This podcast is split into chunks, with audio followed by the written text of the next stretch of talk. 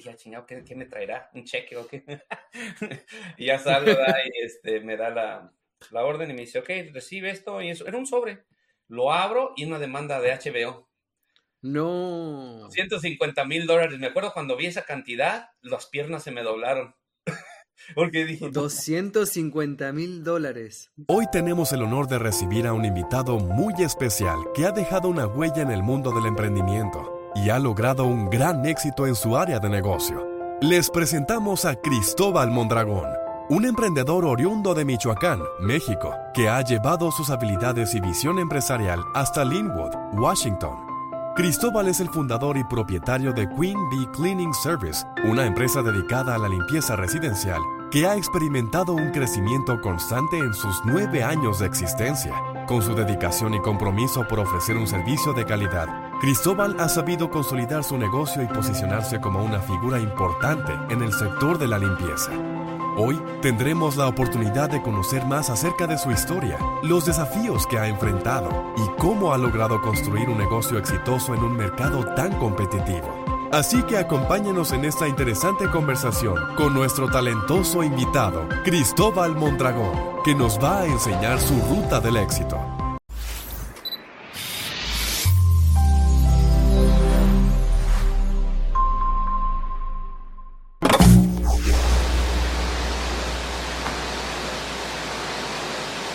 Ok, Cristóbal, bienvenido, bienvenido a la Ruta del Éxito. La verdad que es un honor tenerlo aquí con, eh, nosotros. Quería compartir eh, de, su vida, de su negocio, de, cómo creo que la, ruta de cada persona empieza donde uno nace y para el 99% de nosotros es lejos de donde estamos actualmente.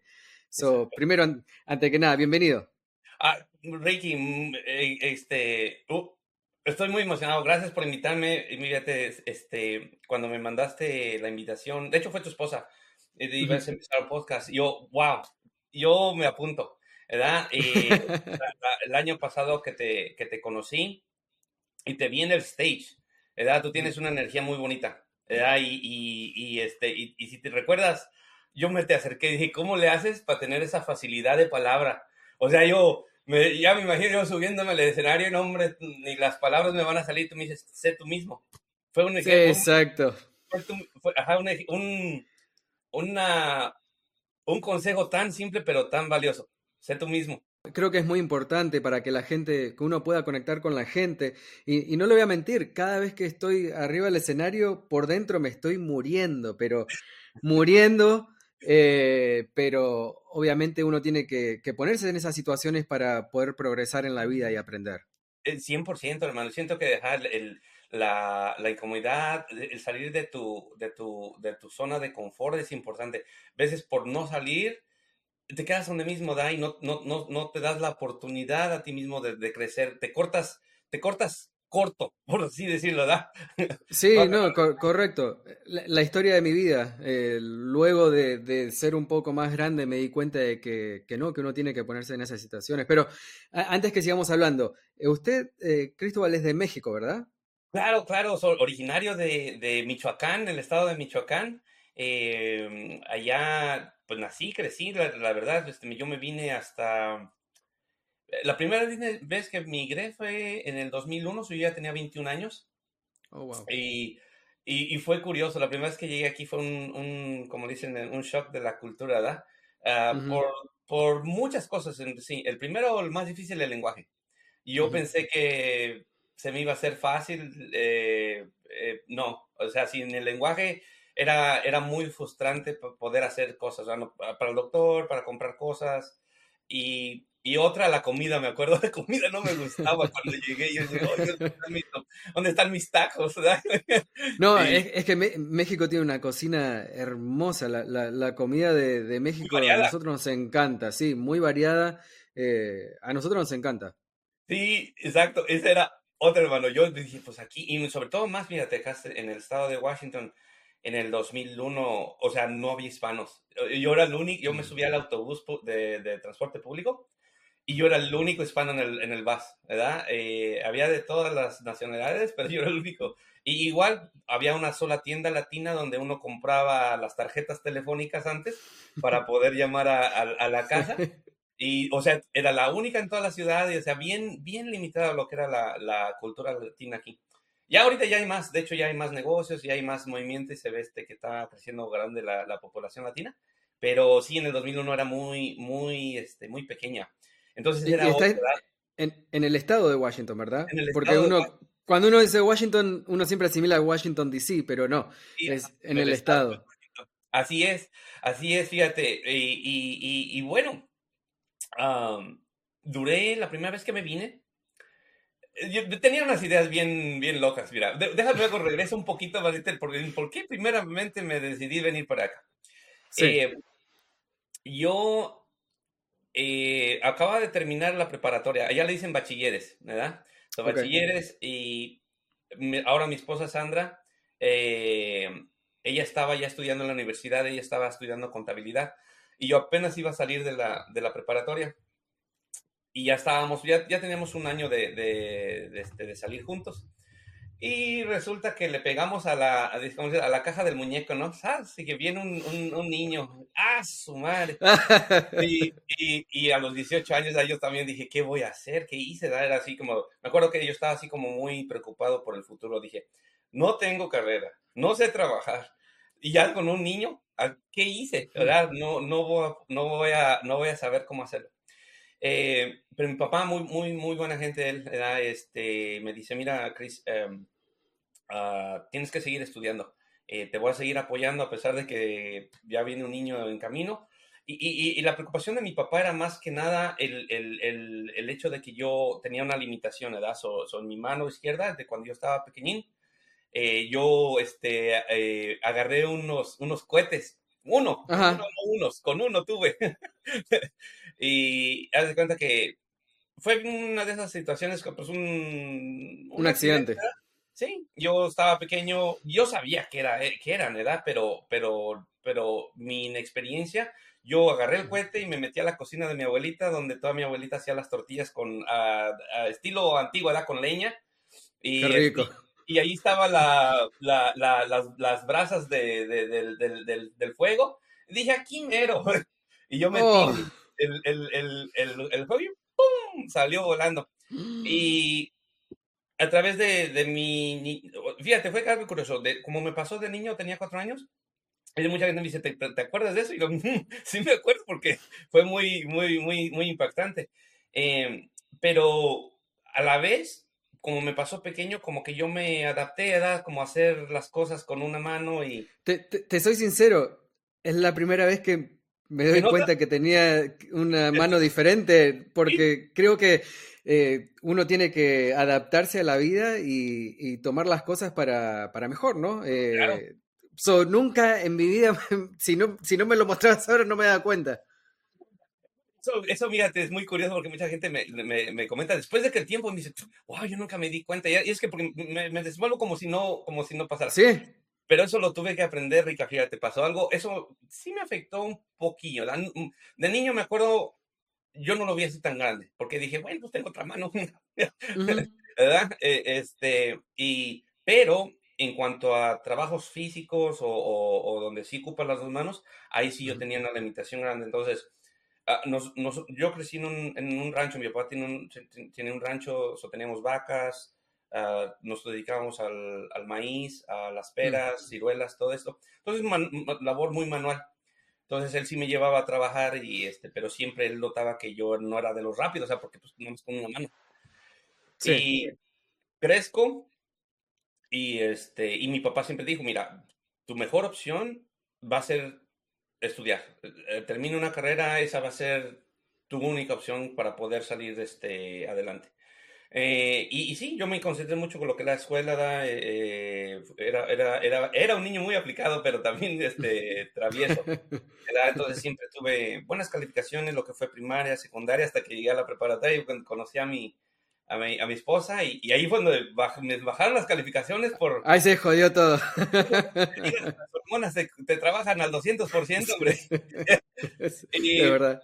Y, y mi papá me decía, no, no, no tengas novia todavía, era, concéntrate, termina y, después tú puedes hacer lo que tú quieras. Pero uno es necio, ¿verdad? Y dice, nah, yo puedo hacer las dos cosas. Total, queda embarazada y yo dije, ay, papá, tenías razón, perdón. ¿Y qué, qué, edad tenías ahí cuando Tenía 18, ah, acababa de cumplir 18 y me dijo, papá me dijo, ay, cabrón, perdón con las palabras. hablamos allá. Ahí, le mandamos un bip. Un bip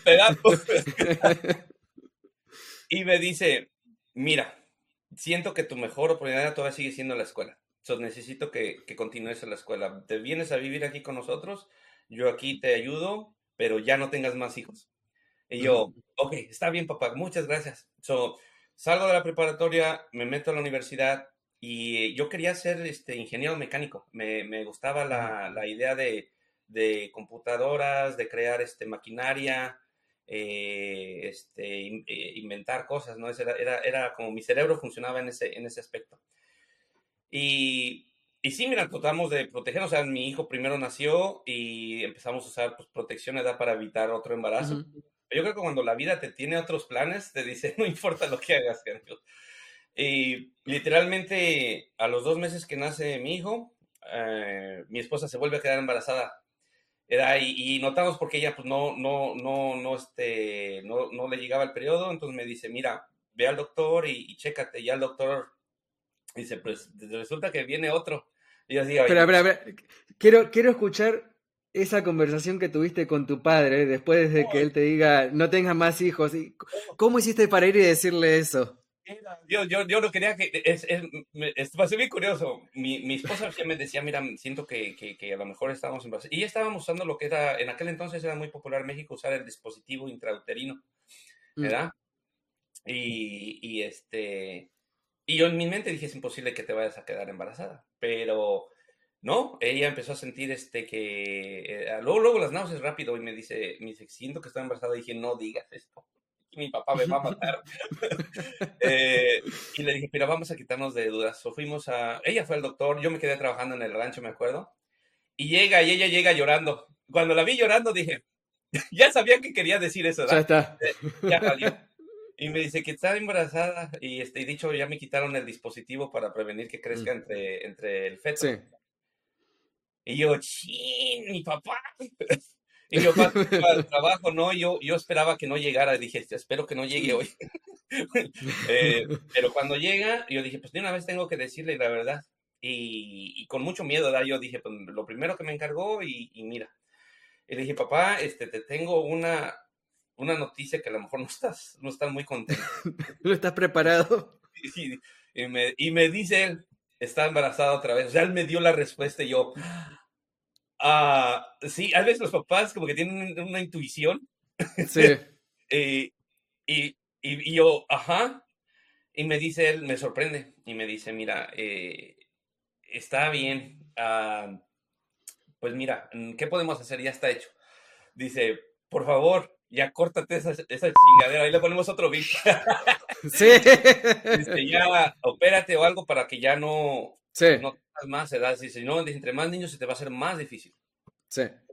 Y yo, y dice, pero sigue estudiando, te voy a seguir estudiando, pero ya no, ahora sí ya no. Y yo, ok, papá, muchas gracias, te lo agradezco. Yo no lo podía creer porque él, era un hombre muy duro, muy, muy fuerte, muy, mm. muy, muy a la antigua. Sí. Entonces, este, para mí fue así como, wow, me está dando otra oportunidad. Dijo, ok, me voy a poner las pilas.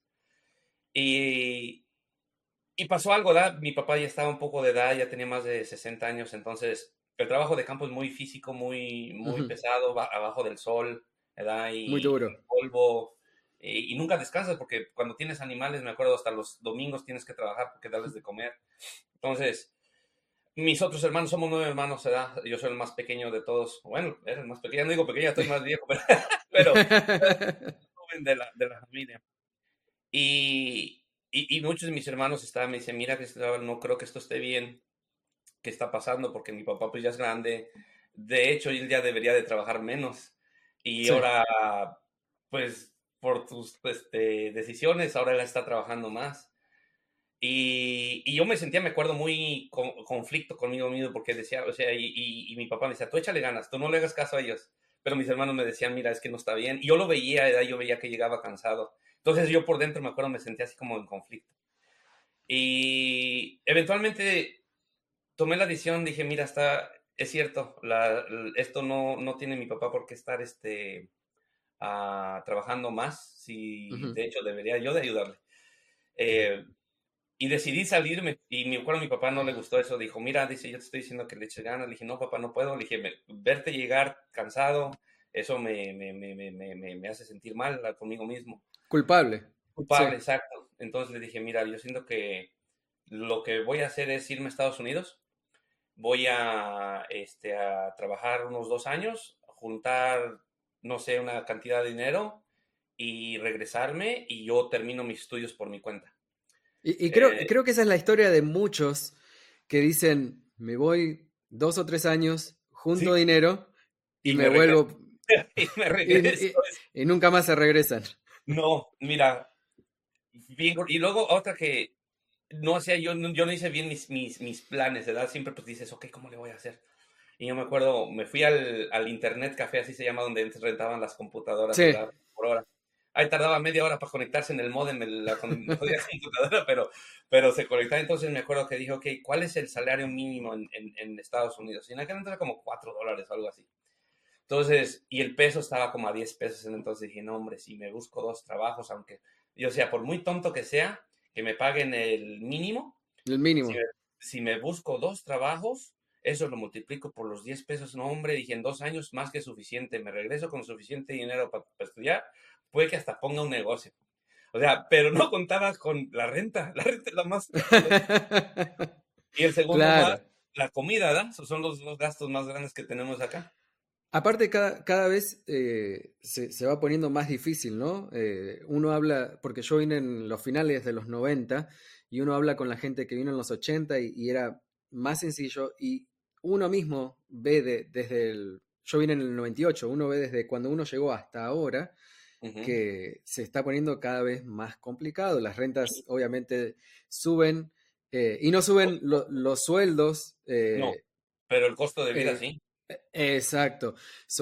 cada vez es más complicado. No, antes era más fácil. Ah, sí, sí, sí, sí, tienes 100% la razón. Y, mira, esto es lo que pasó. mi hermano, tengo, somos nueve, digo, y el mayor, él, es ciudadano americano. Entonces él aplicó por mí de, o sea, por una visa de, hermano. Pero cuando aplicas de, de, un, de, un, familiar a un hermano son 12 a 14 años de espera. Entonces la aplicó, me acuerdo por mí, cuando yo tenía 17 años, o sea, un poquito antes de yo casarme, entonces todavía tenía que esperarme 14 años. Y yo me acuerdo que le hablé a mi hermano y le digo, mira, yo me quiero ir a Estados Unidos, ¿cómo vino lo de mi visa? Y que decir, mi hermano, esa va a tardar mucho. Entonces dije, no, mira, sabes que yo no me puedo esperar tanto, o me metí legalmente. Yo, yo, yo, yo crucé la frontera este, por, por, por Phoenix. Y ¿Qué, qué, tan difícil? Porque eh, yo me crié en Nueva York y conocí mucha gente que vino de esa manera. ¿Qué, ¿qué tan difícil fue, fue eso? Porque hay varios, diferentes, ¿no? Cada uno tiene de vuelta su ruta. Sí, su ruta. Eh, pero para usted, ¿qué, ¿qué tan fácil o difícil fue eso? Una de las cosas fue, fue difícil, pero para mí en realidad no fue tan difícil. La, razón porque eh, como vivíamos en un rancho, no vivíamos en el pueblo, yo todos los días que tenía que caminar eran tres kilómetros para la escuela, tres kilómetros de regreso. Y luego me gustaban las maquinitas, en la tarde me volví a regresar otros tres kilómetros y me regresaba. Diario esto lo hice por años. Entonces, mi condición física y aparte trabajar en el rancho, estaba acostumbrado. Este, estaba acostumbrado. Entonces, cuando vengo a la frontera me acuerdo que nos dice el coyote, oh, mira, este, van a ser ocho horas. Yo dije, ocho horas, dije, con una pata amarrada. y, pero no, te, no son ocho horas, fueron tres días, me acuerdo. Entonces éramos un grupo grande, éramos un grupo de 100 personas. Incluso yo me acuerdo cuando empezamos a caminar, yo dije, no, hombre, nos, la migración nos va a ver, pues era un grupo grandísimo, eran tres autobuses llenos. Entonces, ya que pasan las primeras ocho horas, en, este, no, pues que es que tuvimos que dar vuelta por otro lado y por eso vamos un poquito atrasados. O sea, te van, te van extendiendo esta de que poco a poco, ¿no? Y yo dije, bueno, pues no hay problema, otras ocho horas me las hecho, ¿da? Y hasta que pasa un día y medio es cuando ya te empieza a caer el cansancio. Ahora sí, ya, y ya la gente se empieza a hacer en grupos, ya no viene todo en una isla de 100 personas, ahora ya los, los más jóvenes, los que tienen más energía, vienen al frente, un grupo de 20, luego otro de 30, obviamente la gente de más edad pues ya se va quedando atrás.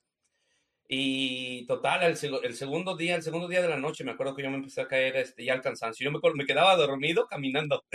Yo caminando y de repente se, se cierran los ojos, ¿verdad? Total, yo dije, este, le preguntamos al, guía, le digo, mira, ¿cómo le hacemos? Este, ya vamos a llegar, o que no, no, ya vamos a llegar, y mañana llegamos. Y yo, su madre, y yo volteábamos para todos lados, pues, puro desierto. Y sí, al otro día, fue en la mañana, o sea, caminamos otro rato y en la mañana nos levantó una camioneta, nos llevó a una, a una casa de Phoenix. Y ya, o sea, sí fue largo el, trayecto, pero si no hubiera tenido yo la condición, yo creo que no, no, yo me hubiera regresado bien, ¿sabes qué? Déjenme aquí. pero, pero, pero sí fue, fue así como, yo me acuerdo que estaba molesto con el proyecto porque dije, me hubieras dicho que son tres días y, hasta me preparo mentalmente y no hay problema, pero eso de que te decían otras dos horas, otras tres, eso me acuerdo que eso me, estaba así como desmoralizando, era como hasta bajando. Claro. Ahora me, imagino, me, me, imagino, debe ser algo que en realidad uno no se puede imaginar, uno trata, pero si no pasa por esa... Eh, por esa travesía es imposible ponerse en, esos zapatos. Claro. ¿Y cómo, cómo fue de, de, Ahora, usted me dijo que esa fue la primera vez, ¿o vino más de una vez? Dos veces, ajá. esa es la primera. Yo llego aquí a... Bueno, la primera vez llegué a California. Tengo, tengo una tía que vive en, en, Watsonville, ahí en la, en la área de la bahía, San José. Y ahí trabajé, mi primer trabajo fue de construcción. No me gustaba, o sea, el calor de mm. California, increíble. Yo pensé que en, en, México hacía calor, pero no, hombre, en California está más canijo. Y, este, y, y, bueno, uno de mis mejores amigos, él se llama Agustín, eh, él ya estaba canceado en Washington. Entonces yo me pagaban en efectivo en aquel entonces, de, de, de, era landscaping y construcción. Me pagaban como a 3 dólares 50 en cash. Para mí todavía se me hacía bastante dinero en aquel entonces, pero, pero mm, un día hablo por teléfono, era mi mejor amigo de la escuela, entonces él ya tenía más tiempo aquí entonces le hablo y digo, Agustín, ¿cómo estás? ¿Dónde estás tú? Y dicen, Seattle. ¿Dónde más es Seattle? ¿Dónde es? Y, este, y busco ahí en internet, me acuerdo que vi la Space Needle, dije, oh, ¿dónde están los supersónicos? los supersónicos, ¿verdad? ¿Te acuerdas? sí. ¿Y cómo está el jale allá? Y me dice, no, dice, acá vente, acá yo estoy lavaplatos y yo gano a 8.50 a la hora. En aquel entonces era, era, más del doble que lo que yo estaba ganando. dije, no, tía, ahí nos vemos. Eh, Para allá. Y, algo que llega, que hombre, aquí cuando llegas de, así un lugar cálido como México, no, hombre, frío aquí. Yo era en mayo, junio, yo andaba unas chamarrotas aquí gruesas y, y este, y, y sí, pues nada, nada de hispanos, o sea, bien, bien, puro, puro, puros americanos, este, ajá, y, y sí, empecé de lavaplatos y luego de cocinero y ahí me gustó, me gustó la cocina, ¿da? Eh, cocinar, eh, eso fue como mi, es uno de, me gusta decir, es, una de mis habilidades secretas, ¿verdad? Yo no sabía que iba a ser cocinero y, y me gustó, la cocina y, me gustó, lo aprendí rápido. Entonces, este, pues yo trabajando, ¿da? Eh, hice un error también, esto me gustaría que fue un, un consejo para cualquier persona que va llegando. Eh, tienes que aprender el lenguaje. Yo, yo hubiera querido aprender el lenguaje más pronto, pero, pero en mi mente decía, mi necesidad es el dinero. So, mejor busco dos trabajos y gano más, pero en realidad, sin hablar el lenguaje, las oportunidades buenas no las puedes tomar porque no hablas el lenguaje. Entonces te, te toras tú mismo. Eh, entonces yo busqué dos trabajos, eh, en un, en, eh, era... Cristóbal, con, con respecto al, lenguaje, e, es algo muy interesante porque yo quizá lo, tomé del, otro extremo, el cual era, eh, bueno, me crié en Nueva York, obviamente mucha gente que habla español, pero siempre me inculcaron, eh, hay que aprender el inglés, hay que aprender el inglés, hay que aprender el inglés, y, llegó un momento que, que cuando no estaba con gente que hablaba español, era como que hablar español era mala palabra, como que era malo. Era malo hablar, español y uno, eh, uno al final termina ni hablando español ni hablando en inglés, porque hay veces que a mí se me van las palabras y, termino hablando por señas, porque no sé la palabra español ni en inglés. pero hubo algo que aprendí hace poco, que es muy importante, es que yo pensaba que Estados Unidos tenía su idioma oficial, que es el inglés, y no es así. En, en Estados Unidos no hay idioma oficial. Ahora, especial, especialmente como dice usted, hay que aprender el idioma inglés porque no, tendría que mirar el porcentaje. Eh, después lo editamos y lo ponemos aquí, pero me imagino que un 80, 90% de la gente habla inglés. Entonces hay que aprender el idioma. pero tampoco hay que olvidarse del idioma de uno, porque es, es, es algo muy bonito, muy hermoso, muy importante, es la cultura, es quien, quién es que uno. Te representa tu, tu identidad. Exacto, y hablando dos idiomas, uno es más culto que hablar uno solo. Entonces, ¿por qué no? 100%. Y mira, otra cosa que aprendí una vez que ya me, me, me puse de, de, de, este, que aprendes los dos, la cultura, las, la, no nomás el inglés, sino que ya otras culturas las, las observas diferente, porque ya tienes dos lenguajes. Entonces, tu pensamiento, tu, tu, tu, este, tu paradigma cambia, ¿verdad? Eh, completamente. Entonces, puedes, eres hasta más, te hace más fácil entablar conversaciones con extraños, porque pues tienes, tienes esta facilidad, ¿verdad? Pero bueno, ese es el error que yo hice. Yo dije, no, eh, mejor me dedico a ganar dólares porque yo quiero ganar dinero para regresarme a estudiar. Entonces, lo que pasó, pues nomás me quedé estancado en, en, en, dos años. Duré dos años trabajando, pues trabajos, pues ya eran un poquito más pagados, pero no, no muy bien pagados. Em, y, y, yo notaba, empecé cuando dije, pues trabajo en uno y trabajo en otro, pero la renta, el gas. No alcanza. No alcanza. O sea, dije, las, las cuentas no me salieron. dije, los dos años se van a convertir en más. Entonces yo me acuerdo que le hablé a mi esposa y le dije, oye, Sandra, ¿te quieres venir conmigo? Y eh, en su momento mi, mi papá y, mi suegro, ¿da? ellos no estaban de acuerdo porque era muy mucho riesgoso. ¿verdad? Decir, no, mm. eh, ella es mujer, no, no creo que sea buena idea. Entonces yo ya, ya extrañaba a mis hijos, ya tenía dos hijos, entonces estaba yo creciendo sin ellos y dije, no, mira, eh, el dinero está muy bien y todo, pero yo no puedo seguir creciendo sin mi familia. opté por regresarme y me acuerdo lo más, me llevé 8 mil dólares, era lo que pude alcanzar en dos años, fue la cantidad que pude colectar. Y dije, con esto voy a empezar un negocio y, este, y a ver cómo le empiezo a hacer. Y algo que me pasó bien curioso, Ricky, eh, llego a México y yo vi que en estos dos años que yo estuve acá, yo vi que México se quedó atrasado. O sea, no hubo, mm. no hubo avance. Yo me acuerdo que dije, mira, otra vez al autobús, a caminar a, pie. O sea, todo otra vez bien atrás, atrás. Y yo ya había tenido así como una probadita de, lo que era Estados Unidos. De la buena vida. Exacto, yo no, ya tenía, o sea, mi mente ya estaba luego, luego de me voy a, me voy a regresar. Pero no sabía cómo, entonces, sí, intenté, abrí un, negocio de, de, billar, ¿verdad? No había, había un, un, un pueblo chiquito, somos 3.000, uh, este, este, personas en el pueblito donde... donde ¿En, Michoacán? En Michoacán, ajá. Y eh, yo dije, si pongo un billar, a lo mejor le pego. No, el, el, billar estaba lleno todos los días, pero eh, mi hijo mayor, ya para ese entonces, ya tenía él tres años, eh, empezamos a notar que él, su lengua, ya le hablaba poquito, pero empezó a, a, de hecho, a dejar de hablar y empezar así como, como a, me acuerdo que acomodaba los carritos en línea. ¿verdad? Y, hacer estas cosas medias, como manías medias extrañas. Y no le gustaba jugar con otros niños, era, era muy, muy agresivo. Entonces lo, empezamos a llevar a, terapias o a doctores y ya. Y ya me acuerdo un doctor me dice, eh, hizo varios, varios estudios, eh, este, electroencefalogramas y eh, mapeos, del cerebro. Entonces nos dice, tu, tu hijo tiene autismo. Y yo, a su madre, ¿qué es autismo, ¿no? Dice, pues eso es, es algo muy nuevo, eh, ya hay más casos, pero en realidad no hay cura, no, no hay, esto es algo muy nuevo, lo, lo más que te podemos recomendar es buscar terapias de lenguaje para que empiece a hablar y, y, y, terapias de socialización, porque no le gustaba estar con otros niños. Solo se retrillen, no sé, no más quieren estar ellos solos, no les gusta prestar sus juguetes, los ruidos de aspiradora, me acuerdo, o de secadora de pelo lo, lo, alteraban. Entonces, todo eso me cambió la trayectoria. Entonces dije, no, a la escuela, ¿cuál escuela? Tengo que este, eh, ayudar a, a, mi hijo. Entonces, le dije, el mismo doctor me dice, mira, la, la, mejor opción para tu hijo, aquí en México no hay, en realidad no hay tratamientos, no hay nada. Y eh, el doctor se había graduado en Texas.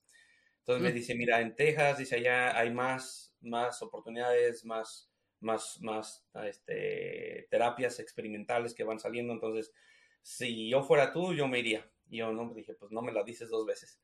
¿Verdad? Y brum, para atrás otra vez, me volví a meter. Eh, ya ¿Solo o con su familia? No, primero solo, porque necesitaba primero contar este, para podérmelos traer y obviamente tener un lugar también donde meterlos. Entonces, otra vez llegué, pero como ya ya había venido una vez, ya no, no llegué tan a ciego, ¿verdad? Por lo menos lo que hice, me regresé al trabajo que tenía antes, ¿verdad? Como, como yo sabía, dije, ahí yo pido trabajo, me lo van a dar. Sí, me llegaron, me dieron trabajo. Y ahora sí, me puse a estudiar, dije, no me voy a quedar ahí, me voy a estudiar el lenguaje, ¿verdad? Y empiezo eh, en el Community College, ¿verdad? Este, una hora los miércoles, me acuerdo, bien poquito y es, es un poco frustrante al principio porque quieres aprenderlo rápido, pero todo es un proceso, o sea, poco a poco, pero, pero si eres constante, eventualmente empiezas a, hacerlo. Entonces yo también para acelerar mi, mi proceso, yo veía las películas con, con los subtítulos en inglés, ¿verdad? y, así como hacer este memorización o, o entender las, las, palabras. Y ya después de cuatro años eh, pude juntar suficiente y ¡pum! me los traigo. Y ya, eh, la escuela sí, o sea, aquí la verdad, muy agradecido con este país porque este, en cuanto metí mi hijo a la escuela, ellos detectaron que tenía este, un problema, nos dijeron ahí ya ha sido, este, ya lo han diagnosticado, le dije sí, nos pidieron los documentos del de doctor de allá, y aquí me dice, mira, necesitas llevarlo este, al hospital que se llama Seattle Children's, ellos tienen un programa para niños con autismo, y de ahí empezó da y este, hasta nos pagaban dinero, me acuerdo, o sea, cada cita que lo llevaba, o sea, el, hospital nos pagaba, yo dije, pues, ¿qué a todo dar, no? Eh, o sea, un, mundo completamente diferente. Y, y, así fue. Mi esposa, eh, al principio me acuerdo, decía, aquí nos vamos a quedar tres años y nos vamos, ¿verdad? O sea, no más. Volvemos. Ahora ella es la que dice, yo ya no me regreso. Este, pero sí, sí, hermano, así fue, Rica fue, fue metiendo, entró a la escuela y acelerando el proceso, ya, de hecho, este año se gradúa él de la universidad. Este, oh, qué bueno. O sea, fue una historia muy, muy, muy, muy curiosa. Y en realidad fue creciendo, o sea, cada vez que crecía, una vez que él empezó a poder hablar, este, pues es, eh, ya se empezó a desenvolver, eh, lo llevamos a terapias de, de, socialización, ¿verdad? Como lidiar contra gente. lo único que es, curioso, me da risa, él, él, él, él, no tiene filtro. a veces dice unas cosas muy, muy directas y yo, Chris, no digas eso, ¿verdad? No, a mí me encantaría ser un poco más así, porque a veces uno se filtra mucho, porque obviamente, eh, pero hay veces que realmente hay gente que necesita escuchar como son. Sí, exactamente. Yo le digo, este, este, le dice, ajá, y, y, no es, no es grosero, ni es simplemente por decirse, le dices, oh, Chris, ¿te gustó esto? No. Él no te va a decir, oh, sí, sí me gustó, y así como uno da, no, no me gustó. Sí. y yo, ay, así quisiera ser yo. Pero, sí. ¿Y, cómo? no, perdón, le iba a decir, ¿cómo fue su, su, su, su segunda vez que vino? Obviamente tenía a su hijo más en mente que, a usted, porque es verdad, uno cuando tiene hijos es más sobre los hijos que a uno. ¿Y cómo fue su camino? Sí, para llegar a, tener su, su, Porque ya había tenido su negocio en México, eh, su pequeño negocio que había intentado hacer al billar. ¿Cómo fue que, se le dio para, para empezar el, negocio de limpieza? Y si el negocio de limpieza fue el primero que tuvo. Sí, sí, mira, este... Eh, mm, estuvo así. Ah, cuando, cuando, cuando ya estábamos llevando, o sea, la escuela, él iba a la escuela, pero teníamos que llevarlo este, dos veces por semana a la ciudad, a las terapias con el hospital. Entonces, era difícil poder encontrar un trabajo que me diera la oportunidad de hacer esto, ¿no? O sea, hey, tómate tu tiempo. Flexibilidad. Ajá. Entonces, por horas del destino. De hecho, un hermano mío, él, vive aquí en, en, Washington, él, él, trabajaba en la, en la agencias de carros, vendiendo carros. Y yo todavía estaba en la industria del restaurante. O sea, todos mis primeros nueve años trabajé en restaurantes, desde todas las posiciones, de mesero, lavaplatos, bartender, también eso no me gustó, ah, y, y, eventualmente chef. Entonces, todas estas posiciones, pero el restaurante era como mi, mi, mi mundo. Eh, y entonces mi hermano me dice, oye, Cris, se necesitan un, una persona acá, ¿te animas a, este, a, venir a vender carros? Y yo, bueno, no vender carros, de hecho fue a, a lavar los carros, como se llama lotboy, sí. estacionar los carros, moverlos, llevarlos al taller, etc. Entonces me hacía algo como dije, ah, eso lo puedo hacer. Entonces yo llego y, y este, y le digo al señor ahí, este, eh, ando buscando trabajo de Lotbo y me dice, ¿hablas español? Y yo, sí. y dice, necesitamos un vendedor. Y me acuerdo que eso me, me friqueó. Dije, no, no, no, espérate, vendedor, pero no, no, no. Y dice, aquí te enseñamos. Y yo, "Mm, y mejor, mejor lavo los carros. ¿eh? Yo todavía otra vez bajándome acá algo Sí. más, más, más neve. No, no, no, no, dice, vente mañana y aquí te enseñamos. Ay, dije, bueno, pues ya vine aquí a pedir trabajo, ya me lo ofrecieron, dije, deja, vengo mañana. So, voy mañana y veo el otro día. Y de esas veces que tienes este suerte de, de principiante que le dicen, eh, aquí, aquí en el estado de Washington hay mucha, mucha gente que se va a, a las pescas a Alaska. Entonces ganan bastante dinero. Y esa vez me toca el primer día, un, un- era, un, era un nativo americano, era un Native American. Llegó y acaba de llegar de, de, de- de Alaska de pescar este, cangrejos. Y traía dinero, pero no sabía, ¿verdad? Entonces me acuerdo, y venía pues vestido así medio, medio sucio, ¿verdad? Todos, todos los demás vendedores decían, agárralo, come, bebé, agárralo. Yo pues algo, ¿verdad? Y, oh, hey, can I help you? Todo, mi, mi inglés todo mocho. Y me dice, oh, mira, dice, me gustó esa troca, una roja, me acuerdo, fue mi primer venta. Nunca se olvida la primera vez. Una, una, una Ford roja, F-150 con unos rines grandísimos. Dice, dame las llaves, dice, vamos a darle un test drive. Oh, ok, yo la agarré, ¿verdad? Y sí. Ya me platicó, dice, oh, acabo de llegar de Alaska, y ya me platicó un poquito de qué eso y cómo estaba. Y llega, ¿verdad? Y me dice, ok. Eh, eh, me acuerdo que la que tenían como por 16 mil dólares y me dice, te voy a ofrecer 12 mil dólares en cash. Y yo así de, a su madre.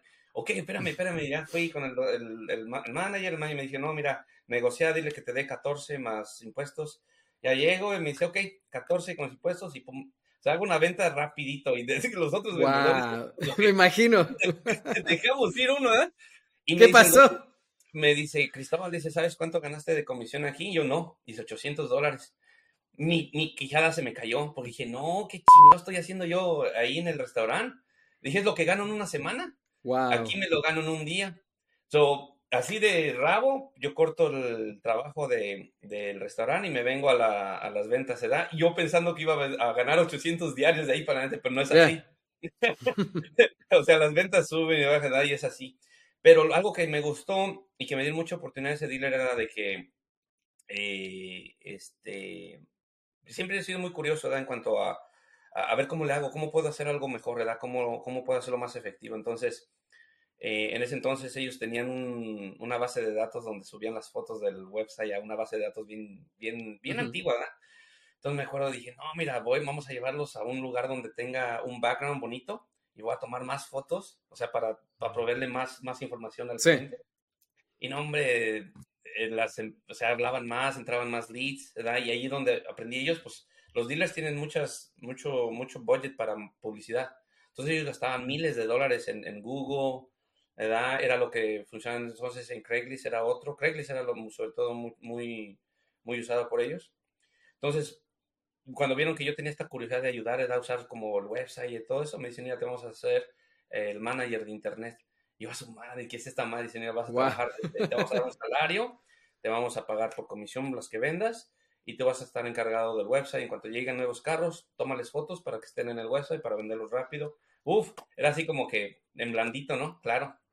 Y eh, yo les dije, mira, necesito yo dos días a la semana para poder llevar a mi hijo. Y me dijeron, está bien, mientras tú hagas tu trabajo, a nosotros Sí. no hay problema. Entonces ya ese trabajo me, me dio la oportunidad de estar pudiendo, pues, enfocarme en lo que era ayudar a mi hijo. Entonces, yo estaba muy bien y aparte tenían prestaciones médicas, ya tenían plan de, para el retiro. Obviamente yo estaba trabajando con un seguro chueco, pero, pero, pero ellos me quitaban, hice un, un plan de ahorro con retiro y tenía seguro médico para toda la familia, eh, dental, visión, o sea, todo era una compañía muy, muy buena, era una la compañía de la Ford. Y este... Ahora, entonces- me, me- me muero por saber, porque tuviste nueve años en, en el, en la industria del restaurante, ¿no? Ajá, Luego te pasaste a, a- a ventas o la, la industria de, de- de carros. del automovilismo, de carros.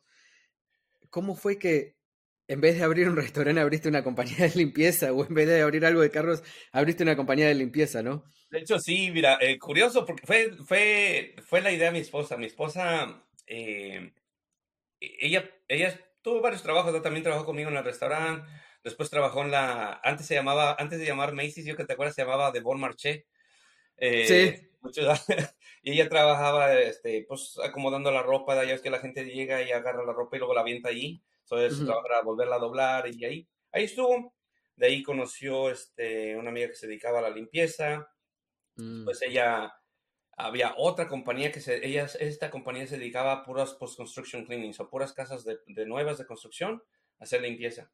So, la conectan ahí a mi esposa, ella trabaja, me acuerdo, como un, unas dos semanas y la, la dueña de esa compañía manda una nota con Sandra, porque Sandra no hablaba eh, inglés, entonces le mandó una nota y ella decía la nota, oye, dice, si le puede sacar su licencia, dice, le voy a pagar como su contratista entonces, en lugar de pagarle por hora, le puedo pagar un poquito más, era por comisión. Entonces, mira, estos son los pasos a seguir. Entonces dije, ok, y, le abrimos pues, la compañía, pero en realidad no era compañía, eh, eh, fue así, nada más, me acuerdo, saqué una LLC, busqué en YouTube. Sí. YouTube era, era es algo que mucha gente no me la cree. Me dice, Chris, ¿cómo sabes tanto? YouTube. YouTube, es verdad. YouTube, ahí encuentras todo. Eh, es que hoy en día, hoy en día el conocimiento está, lo que hace falta es echarle ganas. Exacto. Pero eh, hoy más que nunca, eh, es más, eh, que ahora hace unos meses salió ChatGPT, que uno puede literalmente lo que, necesite. Sí, es algo increíble. Hay que echarle ganas. Sí, exacto, y tienes las herramientas a la mano, hombre, y gratis, ¿qué más quieres? Dices, no, hombre, las oportunidades que están aquí. Pues mira, abrimos la compañía. En realidad, pues no, no se llamaba, me acuerdo, Mendoza's Cleaning, ¿verdad? Nomás hasta le puse, no me tomé ni el tiempo de ponerle nombre, o sea, no le puse Mendoza Cleaning, era el apellido de mi esposa, y órale. Y empieza ya a trabajar. Entonces, eh, fue un diciembre, estábamos en, ya era cerca de Navidad, y estábamos cenando, yo llegué del dealer. El dealer lo que no me gustaba eran las horas largas. Era desde las 8 de la mañana hasta las 8 de la noche, todos los días. Bueno, me daban mis dos días de, dejar ir, pero tenía que regresar en la tarde, ¿verdad? Y, eso ya me estaba cansando. Y también, uh, mucha gente va, se va, se le va a dar risa esto, pero trabajar con gente de, dealers, ay, los managers son bien duros. O sea, gritan, gritan eh, te dicen decir cosas que no puedes decir, pues, dile al cliente esto, y yo no, no puedo decir eso porque se me va a ir. Eh, dile esto, y, o sea, yo ya me estaba así como que no gustando esa, esa constante fricción.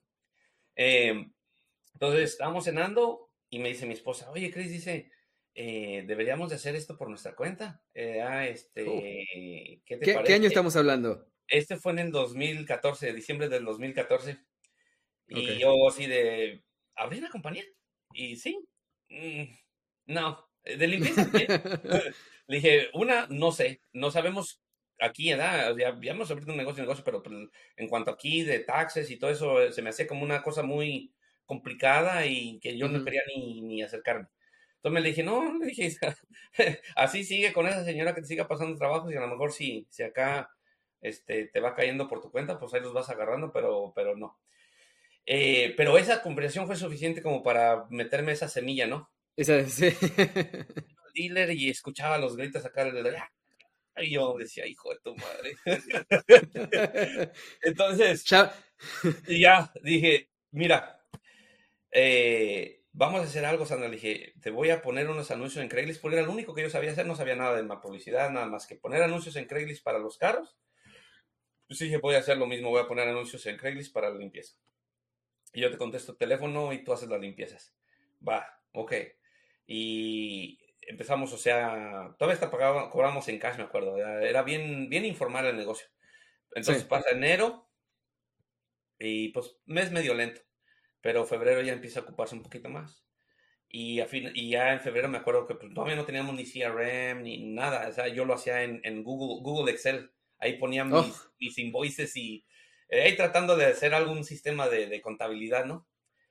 Y ya se termina marzo. Y en marzo yo ya tenía una spreadsheet, una de, de Google, ¿verdad? Donde ya ponía los trabajos, ¿verdad? Y, y me acuerdo que yo entonces yo ganaba bien en, las ventas, yo ganaba aproximadamente 10 mil al mes en, ventas en el dealer, entonces no era mal, eh, pero, pero este, ella con su mejor amiga Mariluz, era, fue nuestra primera empleada, puede decirse, 18 eh, mil dólares, eh, Ricky, en marzo, o sea, tres meses después. Yo dije, no lo puedo creer, está ganando más que yo y llega más pronto a la casa. y, todavía está, o sea, bien, bien informal, o sea, en cash y págame en cash y, o sea, nada. Y ya mucha gente me estaba pidiendo, oye, ¿te puedo hacer el pago por tarjeta de crédito? Y yo, ching, madre, ¿cómo se hace? ¿Verdad? Entonces ya empecé a buscar cómo y primero encontramos Square, entonces Square es, ¿verdad? Y la tarjeta de Reader y ya, ok, pero para eso ya necesitas mm, una cuenta de banco de negocio, porque todavía lo usábamos en la, cuenta de banco personal, un relajo. Pero fue cuando esa vez que ya dije, ¿sabes qué? Esta es una buena oportunidad. Ah, Fue un poquito difícil, ah, sobre todo porque pues, el salario era bueno ganaba y aparte teníamos, pues toda la, toda la familia estaba asegurada, todos teníamos este médico, entonces era un poco difícil pues dejar la seguridad por un, vamos a ver qué pasa, ¿no? Sí. Pero dije, bueno, pues vamos a aventarnos, eh, total, si no funciona me regreso a lo que ya hacía antes.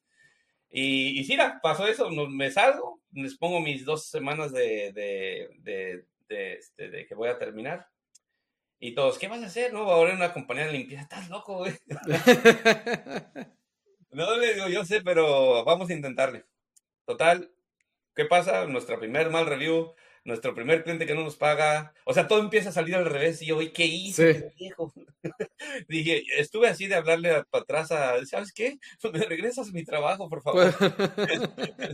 Pero no, no, Rica, este, dije, pues ya estoy aquí, ¿da? Y, y este, dije, pues ahora para adelante, dijo, para atrás ni para agarrar vuelo. Mm, y, y pues dije, mira, vamos a hacer, ¿cómo vamos a prevenir que no nos cargan otra vez malas reviews? ¿Cómo vamos a prevenir también que se nos vayan sin pagar? Porque esa fue otra que nos pasó, un trabajo grande que nunca nos pagaron. Entonces dije, ok, ¿cómo lo voy a empezar así? Empezar a arreglar estos pequeños detallitos que nos iban apareciendo. Son, los sistemas, ¿no? Que, que uno, eh, yo siempre a la gente le digo, eh, preparar sistemas y automatizar, automatizar lo que se puede automatizar es muy importante. Y hay, la, gente que, que, cree que sistemas es algo como algo eh, de otro mundo y no. es, mundo y en realidad no. E, es un proceso de cómo hacer X tarea para llegar a X resultado. Es eso. Eh, lo, lo mejor no lo pudiste haber descrito. Eh, ¿Cómo hacer A para que te tengas B? ¿Verdad? That's it. Exacto. Y, y, no, y no complicarlo, es mucha gente que se lo complica. Exacto. De hecho, es al contrario, simplifícalo. Lo más. Que tu abuelita lo entienda. Exacto, sí, sí, tiene que ser simple. Eh, hay unas condiciones eh, simple eh, que se pueda escalar. ¿Ves? Acá, acá aparece mi, mi, no sé si se dice así en español, pero en inglés es scale, so que se pueda escalar. Escalar. vamos, vamos a inventar la palabra. Expandir, expandir. Ahí está. esa es la palabra. sí, que sea bien simple. que sea bien simple. Es, de eso, documentar ¿verdad? y hacerlo como algo para que no vuelva a pasar eso y, seguir ese proceso. Todas las compañías aquí en Estados Unidos lo hacen, o sea, puede decir cualquiera, McDonald's, lo que sea, y todos tienen un proceso para todo. ¿verdad? Por eso a todos sale igual. Trabajé un mes en McDonald's, no, no pude hacer más de un mes porque no, no me duró más la paciencia, pero eh, cuando era pequeño, tenía 18 años más o menos.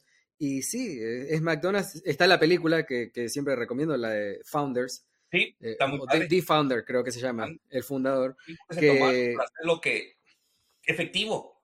Sí, exacto. Optimizar, hacerlo efectivo, hacerlo repetitivo, que cualquier, persona lo pueda hacer. Que cualquier persona lo pueda hacer. Esa es la, esa es la llave. Y ellos lo buscaron. Y y lo publicaron en, una industria que es un poco difícil, el restaurante, ¿verdad? Eh, eh, o sea, todavía hay más procesos, tiene que ser más manual y, y leer, y, y, en realidad esto, eso es lo mismo, lo único que tienes que hacer es poner tus procesos.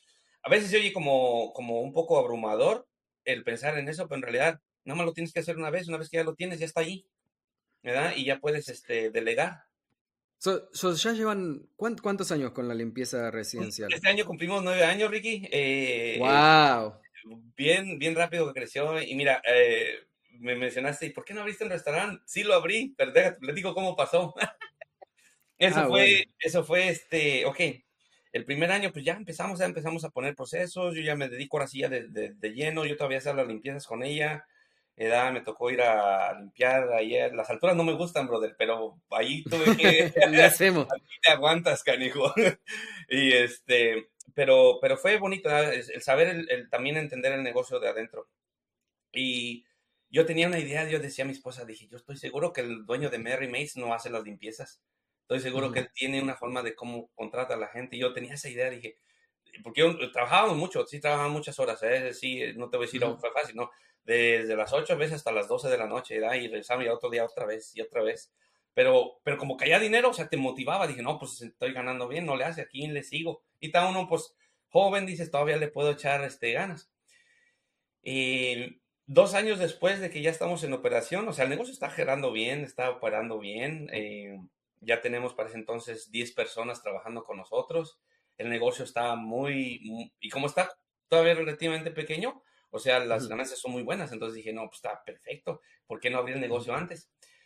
Un, un amigo mío que es del pueblo, él, él, se dedica a la construcción y él acababa de remodelar un, restaurante en Seattle entonces el dueño del restaurante ya no, ya no tenía interés en seguirlo, entonces le dijo a mi primo, hey, mejor descuéntame de lo que te debo y quédate con el restaurante. Eh, y me habla él, ¿verdad? Este, y me dice, Chris, está esta oportunidad. Eh, y mira, este, yo no sé nada de restaurante, y, y, pero ahí está la oportunidad de abrir uno entre los dos. Entonces me acuerdo yo, ahí fue cuando soy, soy muy impulsivo, entonces yo luego, me emociono, ¿verdad? Si eso, eso, tenemos lo que, los que dedicamos a, a, ver negocios, este, se llama el, el, Shiny... Shiny, shiny Object Syndrome, el, el, el síndrome de objeto brillante, que uno quiere, oh, lo próximo, lo próximo. Es un, es un, es un, es un, es un, es una buena idea que tenemos a poder eh, ver oportunidades, pero también te puede, este, de hecho, des, des, des, desenfocar en lo que estás haciendo. ¿verdad? Entonces es una arma de dos filos. Sí. E, entonces, este, yo me emociono. Una porque dije, no, hombre, Dios me está diciendo, era, aquí está, aviéntate. Y yo dije, no, hombre, yo era chef, era, o sea, las posiciones me las sé todo, yo estoy de volada. El negocio de, limpieza ya está bien, o sea, va creciendo. esta, es, esta es otra, si un negocio me está yendo bien, pues dos, me va a ir mejor. Y, pero ahí, ahí no me tomó el tiempo de hacer un, como un estudio de mercado. la, la, localidad no me importaba, una localidad, es el, es el Red Light District de Seattle, imagínate. Oh. o sea, bien sketchy, mucho crimen, ¿verdad? No era un área muy segura, pero eso a mí no me interesó. Al principio dije, a mí no me importa, yo voy a hacer buen trabajo, buena comida y ahí voy a jalar. Eh, híjole, ese plan backfire, pero big time. porque, lo que hacíamos literalmente era, se iban las muchachas a la limpieza, yo me iba al restaurante en la mañana y en la mañana no teníamos mucho, era, el lunch era lento, o entre dos personas podíamos ir. Ya en la tarde se ocupaba más, yo de hecho ocupaba a las personas de la limpieza que me ayudaran de meseras, pero muchos errores, ellos no hablaban bien inglés, entonces cuando llegaban los americanos a comer no podían ni pedir la orden bien. Era un, yo, quería, estaba tratando de hacer lo mejor, pero no, no me, no, este error lo hice. No contratar la gente correcta, aunque me cobraran más, pero gente que estuviera la, la, posición correcta. Yo lo quería mejor ahorrarme y meter a cualquier persona. Oh, tremendo error. O sea, porque de hecho eh, el, negocio luego lo empieza a sufrir.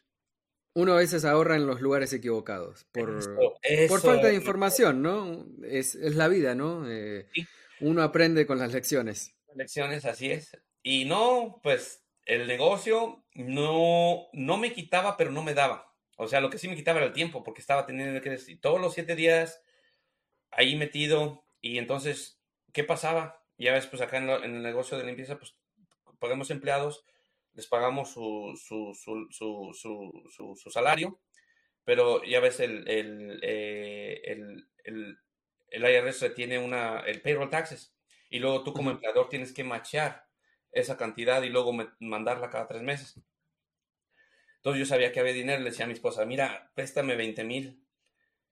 Eh, como, diciendo, préstame 10 dólares que voy a ir a comprar algo al, supermercado. Ya, que, el, restaurante ya lo saque del apuro, ya le pago para atrás a, Nunca pasaba, hermano.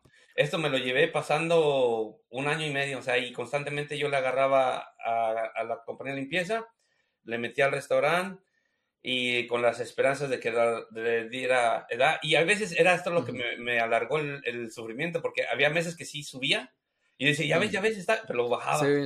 Y yo, hijo de tu madre, o sea, no era constante. y, total, otro error más.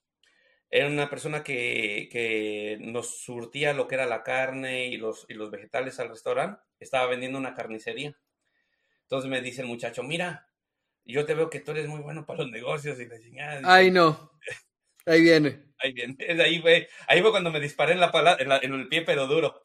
Y me dice, mira, acá la, la, carnicería, los costos son más, más baratos de la carne porque este, es por mayoreo. Aquí vendes la carne, la que no se te venda al otro día te la llevas al restaurante, acá la cocinas y extiendes el, el, tiempo de vida, ¿no? Entonces, en, en, simple vista se veía bien. Dije, esta es la solución que estoy esperando para que el restaurante ahora sí arranque. Ya no tenía yo ya dinero, pero tenía tarjetas de crédito. Hmm. Y yo dije, pues para eso son. Entonces, la tienda la empiezo, la surtí, me acuerdo, con puras tarjetas de crédito. Y no, hermano, ahora sí ya, tres negocios, uno nada que ver con el otro. Es decir, es una compañía de limpieza, otro es un restaurante, otro es una carnicería. Eso es lo que estaba viendo, que, que no había conexión entre... De nada, de nada. Y luego acá había unas cosas, había sales tax, otras no. Eh, la contabilidad de, de, la tienda, porque era una tienda de barrotes, Era, era diferente. Una, la comida no tiene taxes, pero lo que es enlatado sí. Entonces, era colectar tax y, e, era, era, me metí en un lugar donde definitivamente estaba yo fuera de mi, de mi, de mi conocimiento. ¿Y qué pasó? Cuando ya no sabes hacer esto, eh, es bien rápido lo que se desborona. O sea, sí. ya yo de desesperación empiezo a ver cómo puedo sacar dinero. Había una pelea de, de boxeo. Ah, me acuerdo que iba a pelear Julio César Chávez Jr. contra el Canelo. Oh. Entonces, en el restaurante dije, no, hombre, yo la voy a comprar y la compré pirata, así, así de, de, Streamline. Y la publiqué en todos lados, ¿verdad? ¿Cómo va a tener la pelea? Ese día el, restaurante estaba a reventar, ¿verdad? Y hice una venta grandísima, pero envidia se da por ahí, alguien este, puso la queja. Y yo, todo está todo bien. Y eso, o sea, esa pelea fue un 5 de mayo, me acuerdo, ¿verdad? El, el, un sábado, cuando pasó la pelea para el lunes yo estaba en el restaurante y pues ya ves, cuando ordenas algo, pues, llega la, el UPS o algo y toca. Pero esa vez yo no había ordenado nada y, toca el del UPS.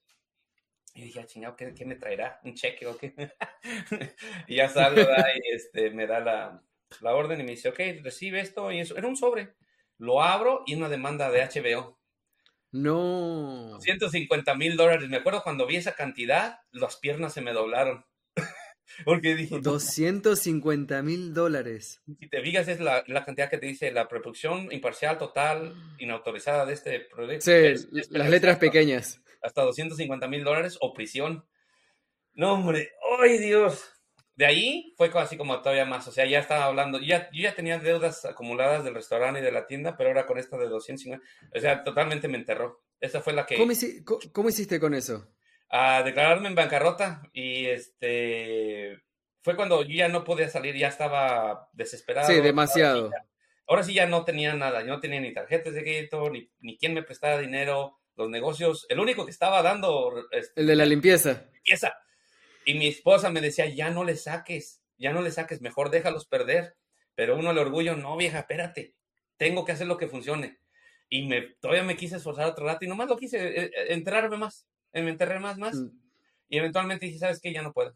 So, me, imagino, eh, Cristóbal, me imagino que mentalmente eso te, tuvo que haber eh, afectado, porque no es fácil cuando uno tiene deudas, pequeñas deudas, que uno a veces lo, en la noche no puede dormir, me imagino con oh. esa cantidad de deudas. Esa, esa, esa, ese, ese, ese año, fíjate, fue el 2017, hermano. Eh, fue un día, un año, un año tan estresante yo me acuerdo que me daban ganas de irme a México. Le decía, y me voy, ya no quiero saber de esto. me metí en, en, en camisa de once varas, como dicen allá, y, este, y no, no, no, puedo, no veo la salida.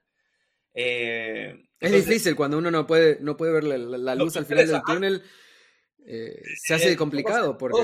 llega y yo, yo pensaba, decía, no hombre, ¿por qué el universo me está atacando? Da todo me está saliendo mal. Y lo más, lo más estresante para mí era esto. Mis hijos estaban a punto de entrar al colegio. Oh. Y yo sí dije, qué pendejo soy. O sea, me metí, me metí en un problema donde no sabía lo que estaba haciendo. Y número dos, eh, ¿cómo le voy a hacer para pagar la colegiatura de mis hijos? O sea, qué tonto soy. Y eso, me, eso, eso era lo que más me jodía, ¿verdad? El saber que, que, que, me había metido un, unos problemas tan grandes y no había salida, no se veía la salida. Eh, total, eh, llego y, este, y busco un abogado de migración, de, migración, perdón, de, de bancarrota. Y el de bancarrota me dice, mira, lo mejor que puedes hacer es deshacerte de los negocios, porque si te declaras en bancarrota ahorita teniendo negocios, te van a decir que hagas un inventario de las cosas, que cuánto vale tanto, dice eso. Es mejor deshacerte y no escondas el dinero. O sea, el dinero que te paguen, ahí manténlo. O sea, no lo escondas. Se ve peor que lo vayas, que lo muevas de cuenta o es. Dice, y ya no pagues nada. De todas maneras, nos vamos a declarar en bancarrota y vamos. Entonces, pues le dije, mira, pero tengo un problemita. Mi seguro social no es bueno. y se me queda viendo el abogado y dice, ¿qué? Le digo, no, pues la neta. este. Wow. Y, y, este, y aparte, pues era eh, embarazoso de decir a alguien a eso, eso, por regular, y Sí. Y dije, pues bueno, dice, vamos a, vamos a hacerlo de todos modos, ¿verdad? Y vamos a llenar la aplicación y a ver qué pasa. Total, me dice, son 5 mil dólares para arreglar en bancarrota. Dije, hijo de tu madre, te estoy diciendo que no tengo dinero. sí. Y dice, no, pues mira, no pagues nada, ahorra, deshazte de todo. Y ya nomás dice, si el negocio de limpieza te sigue dando, pues ese, no va a haber problema porque en realidad no tienes inventario, en realidad tú vendes un servicio. Sí. Entonces ese dice, no va a haber problema eh, en, la bancarrota. Total, ya llenamos, 2018, en abril de 2018 mandamos la, la de bancarrota. Y yo voy ahí a, la bancarrota con mi esposa y, yo muerto de miedo, ¿verdad? porque estoy el juez y el juez levanta la mano y di la, la verdad. Y yo veía que les pedía la tarjeta del Seguro Social y este dije, ¿qué les voy a decir? no tengo. este, eh, no, Tomás pidió la ID, se la damos y, ok, ya se han declarado en bancarrota antes, no. ¿Qué pasó? Y le dije, no, mira, este, abrí muchos negocios y no sabía lo que estaba haciendo, o sea, no fue con, con malicia. Eh, realmente mi, mi, intención fue pues mejorar la vida de mí y de mi familia y pues la verdad me metí en, en, negocios que no tenía la experiencia, entonces pues ya no puedo, eh, o sea, estoy, estoy horcado. Y a mí dice, ok, ya no está, tus, tus, tus deudas están perdonadas, todas menos la del IRS. Al IRS yo le debía en payroll taxes 87 mil dólares. So, la deuda del, de HBO, para afuera, o sea, todas las tarjetas de crédito para afuera. nadie se salva del tío Sam. el, IRS es lo único. me dijo el, el, juez, dice, el IRS ahorita nada más lo que vamos a hacer, te vamos a dar tiempo. Dice, tienes que hablar para hacer un plan de pagos con ellos. Dice, pero por seis meses ya no te vamos a, a tratar de colectar el dinero. Sí. Ay, salimos, me acuerdo que me dio un ataque de risa. no podía creer. y mi esposa igual, o sea, nos subimos a la camioneta y yo estaba llorando de risa porque ya, ya había, o sea, ya, ya estaba todo atrás. Uf, ya puedo respirar un poco, sí, puedo respirar. Sí, pero ahí te va, ahí viene un twist, ahí viene el twist. Ese todavía se pone más buena la cosa. ¿Otro más? Uf, men, este, no, no, no, ahí te va. Entonces, pues ya tenemos el negocio de limpieza, ya no tenemos las deudas, no más que la del IRS. Entonces, los hermanos de mi esposa, ellos, ellos están en Canadá, en, en Calgary. Entonces me acuerdo que le dije a mi esposa, no, mira, ¿sabes qué? Yo me voy a ir con tus hermanos allá a Canadá y de allá empezamos desde cero. Yo también me sentía mal que yo mucha gente que conocía aquí pues no le pude pagar porque me metí en tanto, entonces eso me, me, molestaba, ¿verdad? Eh, y dije, mejor me voy del país y empiezo en otro lado fresco. Y ella dice, ¿estás seguro? Le dije, sí, tú te quedas aquí corriendo el negocio de limpieza mientras yo me voy y ya yo me establezco y ya luego volvemos a hacer el movimiento ¿verdad? y vendemos aquí Queen Bee y empezamos allá. O era según mi, mi, rápido procesamiento. Entonces, pues resulta ser que, ¿te acuerdas que mi cita de, o sea, mi hermano de el mayor ciudadano americano, este, la, oh, la cita que había pedido, sí. Me llega. me no. Llega,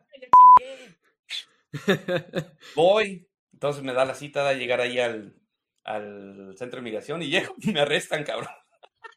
No. Sí, por haber estado ilegalmente todo ese tiempo. Y pum, me ponen en deportación. o sea, y yo, pero ¿por qué? Si me llegó esta carta que ya está todo. Sí, pero he estado viviendo ilegalmente y te metiste dos veces. Ese es el problema. El que yo me metí una vez, duré más de un año y me salí. Eso, eso se, se llama, te dan lo que se llama permanent bar.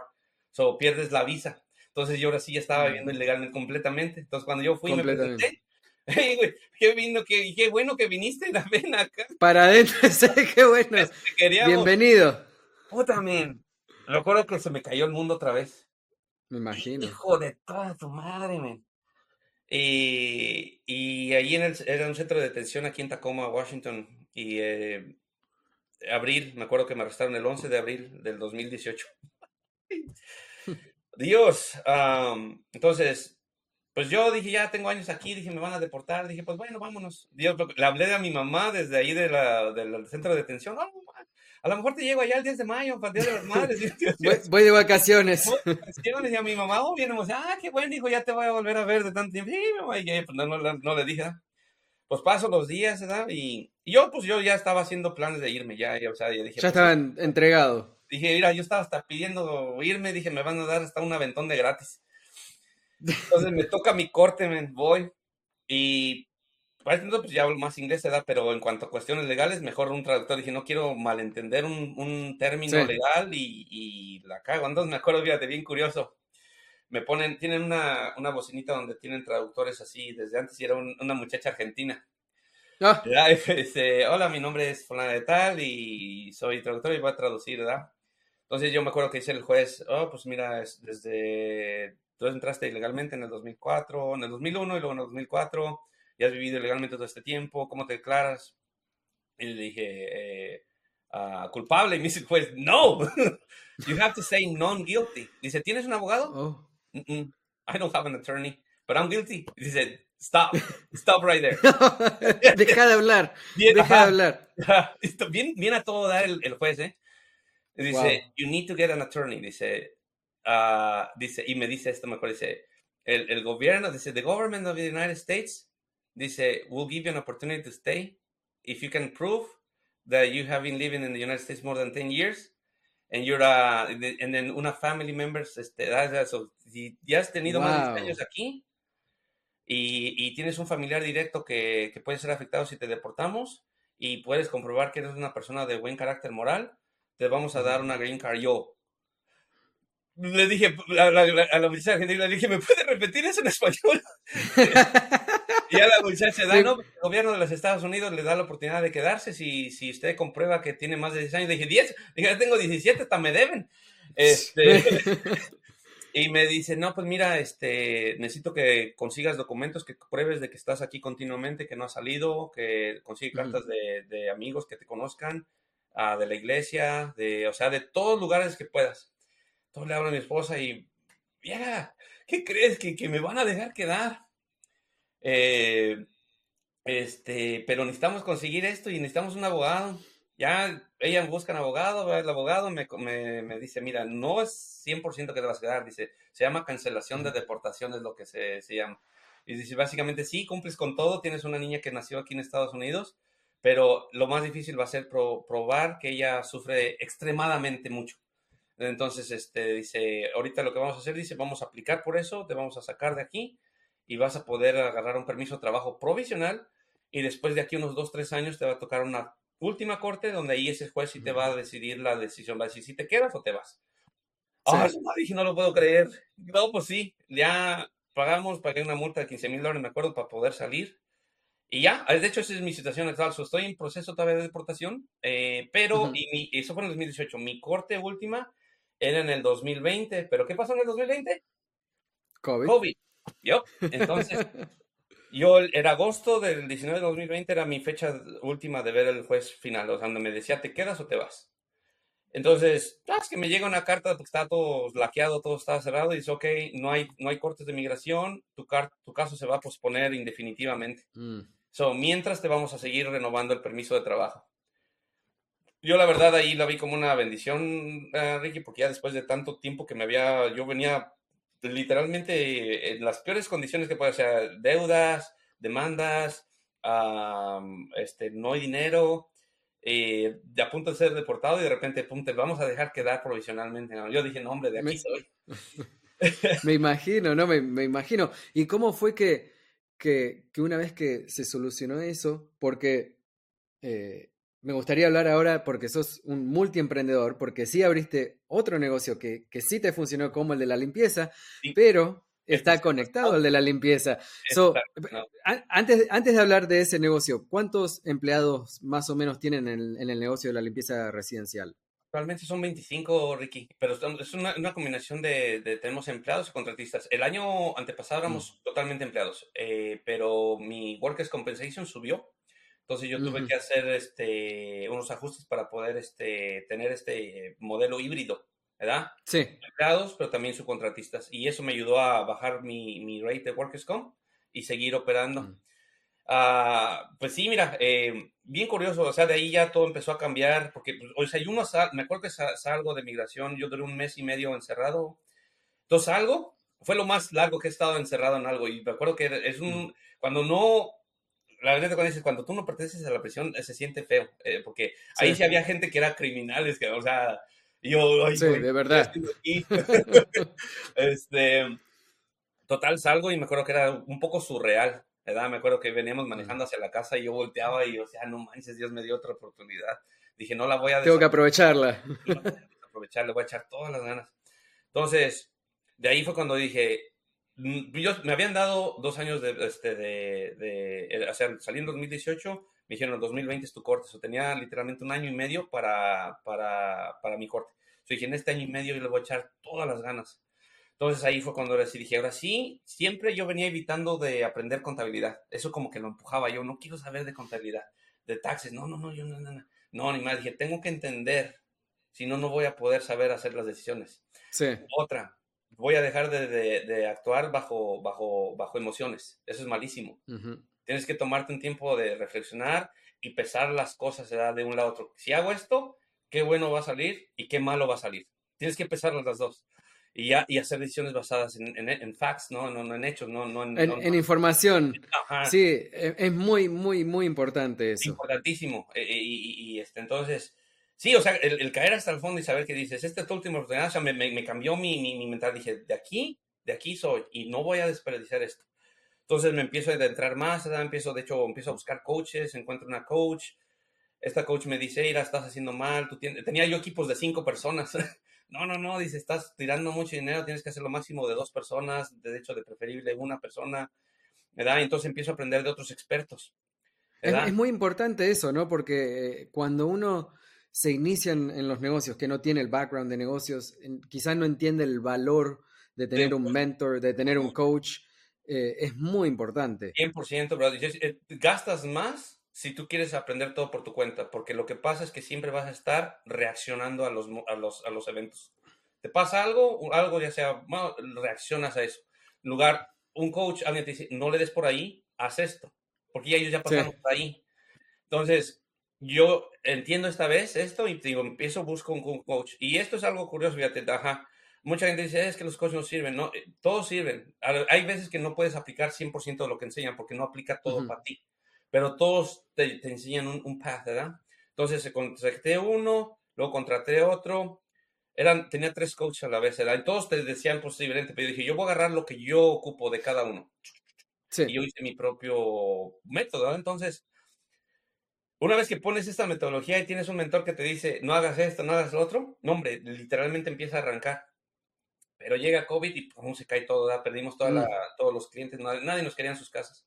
Entonces, mira, para este, pero teníamos empleados, entonces nos llega el PPP loan, ¿verdad? O puedes aplicar por el PPP loan, aplicamos, nos, nos dan lo de dos meses y medio de, de, salary, eso nos ayuda a sobrevivir esos meses y de suerte el gobierno de, de Washington dice, ok, uh, las compañías de limpieza de aquí para adelante son esenciales.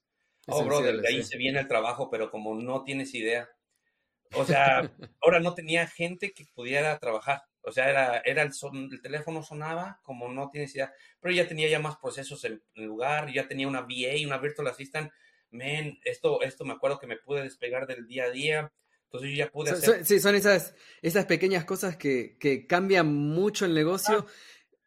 Para, en, en, mi caso fue también eh, tener a alguien que atienda el teléfono, que maneje el calendario. Odio el calendario. Ah, no hay nada más difícil que el calendario, de una compañía residencial. Oh, eh, pero tener a alguien que, que trabaje, eh, estuve buscando, estuvimos buscando esto, la definición de in and on your business en español, so llegamos a la conclusión con dentro del negocio que es in your business o en el negocio que es on your business. Y uno quiere trabajar en el negocio, no dentro del negocio. 100%, y te atoras, o te, te, conviertes en el embudo de tu compañía, porque todo tiene que pasar por ti. Y no puedes hacer todo, entonces todo lo, tú mismo detienes el crecimiento de tu compañía, porque todo tiene que pasar por ti. Entonces, pues ya yo veo como otros, otros ¿verdad? Y yo, yo ya había escuchado lo de Virtual. Me da un poco miedo por lo de las tarjetas de crédito, ¿verdad? Decía, y que si, se, si me roban y si esto, las, las dudas que te, que te aparecen. Pero dije, no, ahora voy a empezar y agarro una Virtual Assistant. Esta Virtual Assistant había trabajado en, en un banco de Chase. Entonces me dice, no, mira, yo incluso te voy a enseñar cómo le hagas hasta. O sea, ella me empieza a enseñar cosas que yo ni sabía y te voy a optimizarme los procesos mucho mejor. Eh, ok, y ya tengo todo, ya tengo, ahora sí tengo sistemas, tengo todo, y Airbnb empieza otra vez a arrancar, entonces me, yo, me, yo me enfoqué a hacer lo que es Airbnb Cleaning. Ya hacíamos residencia, pero Airbnb estaba haciéndose muy popular, entonces dije, voy a, voy a, adentrarme en este nicho. Eh, y de esas veces, da como dicen, la suerte no es nada más que preparación cuando se encuentra con una oportunidad. Eso es lo que se llama suerte. Entonces, yo tengo el website, tengo ahí que es Best Cleaning, Best Airbnb Cleaning in Seattle. Me llega un email de un canal de YouTube, carnal. Y me dicen, oye, eh, vemos que tienes una compañía de limpieza de Airbnb. Nuestro canal se llama Offlip y entrevistamos a, eh, compañías de negocio en el estado de Washington y Oregon. Y ya entrevistamos una compañía de limpieza, pero queremos una específicamente de Airbnb. ¿Estás dispuesto a ser entrevistado? Yo la verdad les respondí que no, porque yo estaba tan concentrado, dije, no me quiero distraer, no me quiero distraer. Yo, yo tengo un año y medio para, para hacer esto funcionar, si no. Y les digo, muchas gracias por la oportunidad, pero no, no creo, este, no es un buen momento para mí. Y me fui a trabajar con mi esposa, yo estoy trabajando ahí con ella, limpiando un, un, post-construction cleaning, ¿verdad? Y dije, qué pendejo soy. No, déjales, digo que sí y les mando ahí de mi teléfono, hey, I changed my mind. I, want, I, want, the interview porque dije, bueno, por lo menos me va a ayudar en publicidad, ¿verdad? Yo no sabía que se iba a convertir en un programa de coaching. O sea, yo dije, yo nomás quiero que me caiga más tráfico a mi website para subir en rango de en, searches. Ese era mi, mi end goal. Entonces les mando una respuesta y ya no me responden, cabrón. Dije, ándale, pendejo, por, por, tonto. Entonces, esto fue en marzo del, do, sí, del 2021. ¿Ok? Entonces yo aquí trabajamos de casa y ya pues ahí en el website tengo mi dirección, pero no, no atendemos gente aquí, eso nada más lo tengo por, la, office location. Entonces en agosto, eh, pues yo aquí, esta, aquí de, esta, de esta pantalla está aquí la ventana de frente a la casa. Entonces veo y llega un Tesla blanco y un Jeep negro. Y yo, ah, chingado, ¿quiénes son estas personas? Entonces ya salgo, ¿verdad? Y a mí dice, oh, me dice, soy Paul del canal de, de Outflip y venimos a hacer la entrevista. Y yo así de, ah, chingado ahorita. de, sorpresa.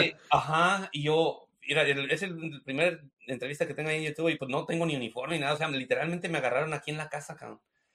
Y me dice, no, no, no, dice, mira, va a ser bien rápido porque tenemos que hacer otra entrevista a otro negocio de que hace velas, candles. Sí. Y dice, entonces, mira, va a ser bien rapidito. Y, ok, pues de una vez. Y empieza, o sea, ¿de qué se dedica? ¿Qué te digo? Yo empiezo a decir todo, ¿verdad? ¿Y cómo generas tus clientes? No, pues en Google Ads y esto. ¿Y qué, qué software usas? Oh, pues CleanCore, uso, uso Booking Koala. O sea, empiezo a decirles todo. Yo sin miedo de decirles. O sea, yo dije, quiero que vean que, que yo comparto la información. La información. Ok, termina la información y ellos se van y me dicen, ok, lo vamos a publicar en un par de semanas. Eh, muchas gracias. O sea, mm, todo bien. Para una, una pregunta. ¿De, ¿De, quién fue la idea de ese, de ese thumbnail? Porque me mata que apareces con el spray, apuntándote con el spray. Yo fui porque le hice, a ver, porque se vea más curioso, no, ¡que su madre! 100%, cada vez que la veo ahí, ¡ah! ahí está Cristóbal. Sí, porque me dijeron, no, pon una pose así como que, no, como dijeron, oh, o de, que ellos querían que me cruzara de manos y que le hiciera así. Y dije, se ve medio gay. y dije, así, yo me apunté con eso y pues esa fue la que tomaron. Y mira, desde eso, del tom de todo, pues mira, pues, sale, el, sale el video. Y yo sabía que lo iban a publicar, pero me manda un mensaje el, dueño. Me dice, Cristóbal, dice, el video se está haciendo viral y mucha gente te está preguntando muchas preguntas. Oh, ¿Te puedes tomar el tiempo de responderlas? Entonces yo voy, no, hombre, había, mm, mm, en cuando me más de 100 mensajes se da de responder. Y yo pues los respondo y no, mira, ¿y cómo le haces, Cris? Y mira, yo tengo una compañía de limpieza en Texas, yo en, en Houston. Mucha gente que ya tenía y ellos estaban así como que, wow, cómo este tiene todo bien sistematizado. Sí. Y me empiezan a hablar, y me hablaban a la compañía. O sea, me acuerdo que mi virtual assistant, Chris, aquí te pasa otra llamada de otro negocio, ¿verdad? Y otro y otro. Y al principio fue, pues, pudo dar el consejos así, pues, gratis, pero noté un paterno. eran las mismas preguntas. ¿Cómo conseguir clientes? ¿Cómo conseguir trabajadores? ¿Y cómo, cómo automatizar todo? Era la misma y dije, no, ¿sabes qué? En lugar de estar dando esto, esto free, voy a grabarme, voy a hacer un curso pequeño y, y voy a ponerlos, ¿cómo le hago yo? Y lo, y lo lanzo, ¿da? Esto fue en noviembre, lo lanzo en noviembre y lo lanzo, ¿da? Y este, y no, pues 60 personas me lo compran el primer día, o sea, yo me, ¡Oh! no manches, wow. o sea, algo que yo ya hago, ¿verdad? Y de ahí, pues yo no tenía un Facebook group, dije, bueno, ¿cómo les doy todavía soporte después del, del curso? Creé el Facebook Group y el Facebook Group empezó a más preguntas y, más, y empezó, empezó, ahorita ya tengo, son más de 1500 personas que tengo ahí. Wow. Pero, bien rápido, el, el, canal de YouTube ve que yo estoy corriendo anuncios en, en, Facebook y me dicen, Cristóbal, ¿estás interesado en hacer partnership? Y yo, wow. oh, wow. No, pues claro, porque pues de ahí empezó todo. Uh -huh. Y le dije, claro, ya viene aquí todo un mes y medio aquí filmando siguiéndome a la casa, ya está vivían, ya, ya, me conocen más que mi esposa, yo creo. y este, y lo lanzamos, ¿da? Y arranca. Y luego, luego, pasando eso, uno de mis estudiantes, él se llama Dalton, él me dice, mira, Chris, aprendí mucho con él, tiene una compañía de limpieza en, en Fort Collins, Colorado. Y me dice, mira, Chris, este, tu curso me ayudó un montón, yo apenas tengo un año y pude este, agregar 10 mil dólares al mes en ventas gracias a tus procesos. Wow.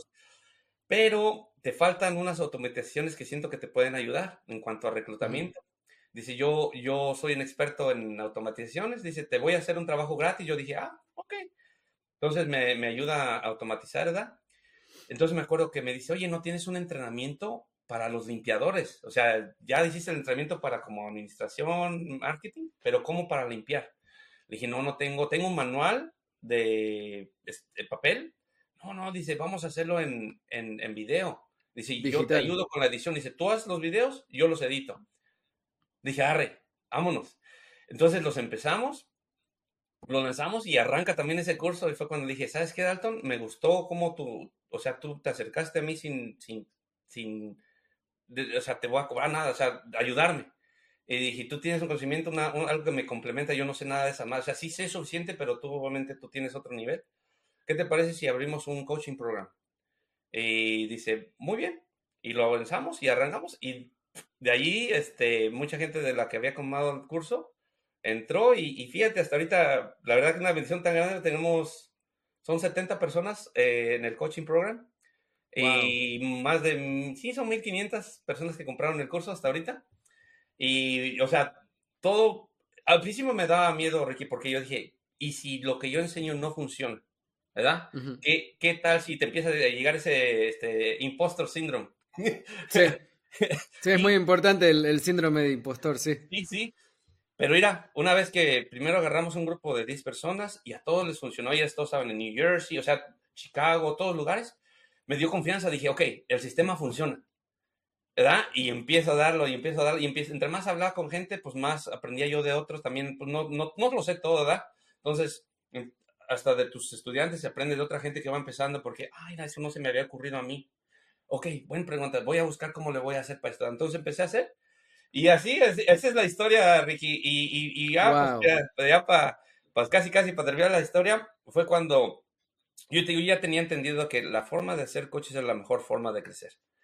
Eh, y yo había escuchado a, a, a, Ricky Regalado, que había hecho un evento el año pasado y yo no había atendido porque no hizo promoción suficiente. Yo nomás vi que mucha gente posteó que después de que había pasado el evento. Entonces sí. él me invita a, una, a, una, a un chat en el Cleaning and Cocktails. Entonces me dice, mira, de hecho este año voy a tener otro evento, te invito. Y, pero, pero era otra, algo diferente, era algo que era comercial. Y le dije, ¿sabes qué? Eso no lo hago yo, pero quiero aprenderlo.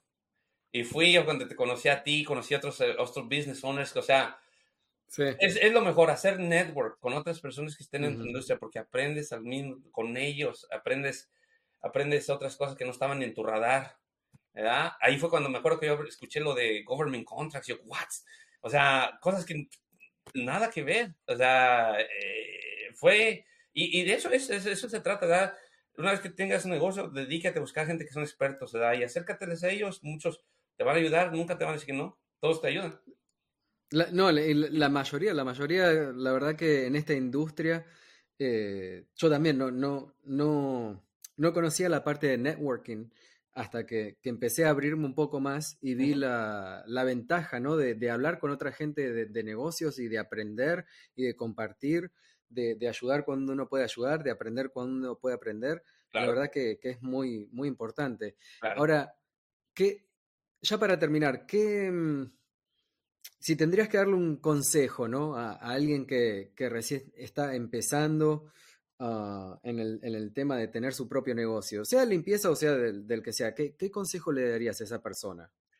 Una que yo siento que es bien fácil de que todos va a resonar, independientemente de la industria que estés, ya sea, sea landscaping, carpet cleaning, construction, anything. Acércate a alguien que ya es experto, que ya lo hizo. Y, mm. y es preferible pagar por el conocimiento, porque mira, muchas dicen, oh, yo prefiero aprenderlo por mi cuenta en YouTube. En realidad no es gratis, porque tu tiempo, todos podemos generar dinero, pero nadie de nosotros podemos generar tiempo. Entonces, para mí el tiempo es más valioso. ¿Verdad? Dinero yo lo puedo hacer, no hay problema, pero el tiempo yo no lo puedo crear. Entonces, y todos es lo mismo. Entonces, es preferible pagarle a un experto, dime cómo le hago. Y vas a llegar ahí más rápido que dices tú, muchas veces, oh, no, no es cierto, pero yo lo voy a hacer gratis. No es gratis. Tu tiempo cuesta dinero y es mucho. Eh, es, lo único que uno no puede recuperar. El, tiempo es lo único que se va y, no hay forma de recuperarlo. No puedes, es imposible. Si, si, alguien tiene la fórmula de cómo crear tiempo, pásenmela porque te, la compraría, pero ese, es... Algún día. Algún día da. Eh, mira, ese es mi consejo. Eh, y, y acércate a gente que ya lo ha hecho, porque te, va, te vas a cortar una cantidad tan grande de errores, te vas a ahorrar dinero. No vas a hacer los errores que pudiste haber hecho por tu cuenta y, vas a llegar a la meta más rápido que antes y con soporte de alguien. O sea, es, es, es, algo muy, muy padre. Y esto de coaching yo nunca lo había escuchado en México. De hecho, es, es, es al revés. De hecho, en México, no sé si en Argentina sea igual. Si a alguien le va bien, ellos no te comparten cómo lo hicieron. Es al revés. Son muy secretivos, muy...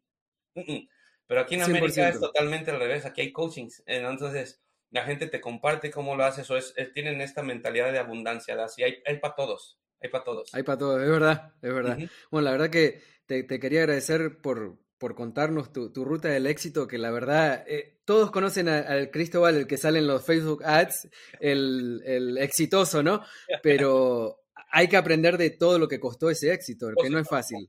Sí, la verdad que... A veces dices, ah, se ve... No, es, un, es, un, es un proceso, es un, es un camino y, y, algo que también otro, o último consejo da también. Sí. No se enfoquen en la, en la meta, eh, disfruten el, el, viaje. El viaje es, es, es, es, eh, eh, es difícil, es difícil a veces, pero hay que disfrutar el viaje. El viaje es lo importante, es lo que te vas a llevar, son las memorias que te llevas. Exacto. Bueno, Cristóbal, la verdad, gracias por, por abrirte y, compartir todas estas cosas que a veces no son fáciles, pero para que, que todo el mundo sepa que... Todos tenemos, mira, todos pasamos por muchas dificultades, ¿verdad? Y, y mira, yo, yo la verdad tuve punto de toallar la toalla muchas veces, pero si eres paciente, constante y aplicas a acción, mucha gente dice, aprendes mucho, pero si no lo aplicas, pues ahí se quedó. Aplica, aplica el conocimiento y es lo que hace la diferencia. Oh, aplica el conocimiento. Eh, Perdón, pero sí, mucha gente que, que va a los eventos, eh, que a mí me ha pasado también, que voy a un evento y digo, uy, qué bueno, muy padre, etcétera, etcétera. Vuelvo a mi casa y la misma rutina. ahí quedó el conocimiento. Hay que aplicar el conocimiento que, que uno aprende, y ahí 100%. ahí es donde, donde, donde, la magia hace, hace efecto. Eh, una, y para ya despedirnos, eh, si te quieren contactar tanto por el coaching como el cleaning business en, en Washington, ¿cuál es el, el website? Ah, mira, bien, bien facilito, mi nombre, cristobalmondragón.com, ahí tengo acceso a todo, ahí puedes este, contactarme, ahí puedes hacer esta, reservar una llamada, puedes, este, también tengo la lista de, cursos que tenemos a la venta y, y, y, este, y esa es la forma más fácil, cristobalmondragón.com. cristobalmondragón.com. Ok, Cristóbal, muchas gracias y seguiremos en contacto. Y muchas gracias por invitarme.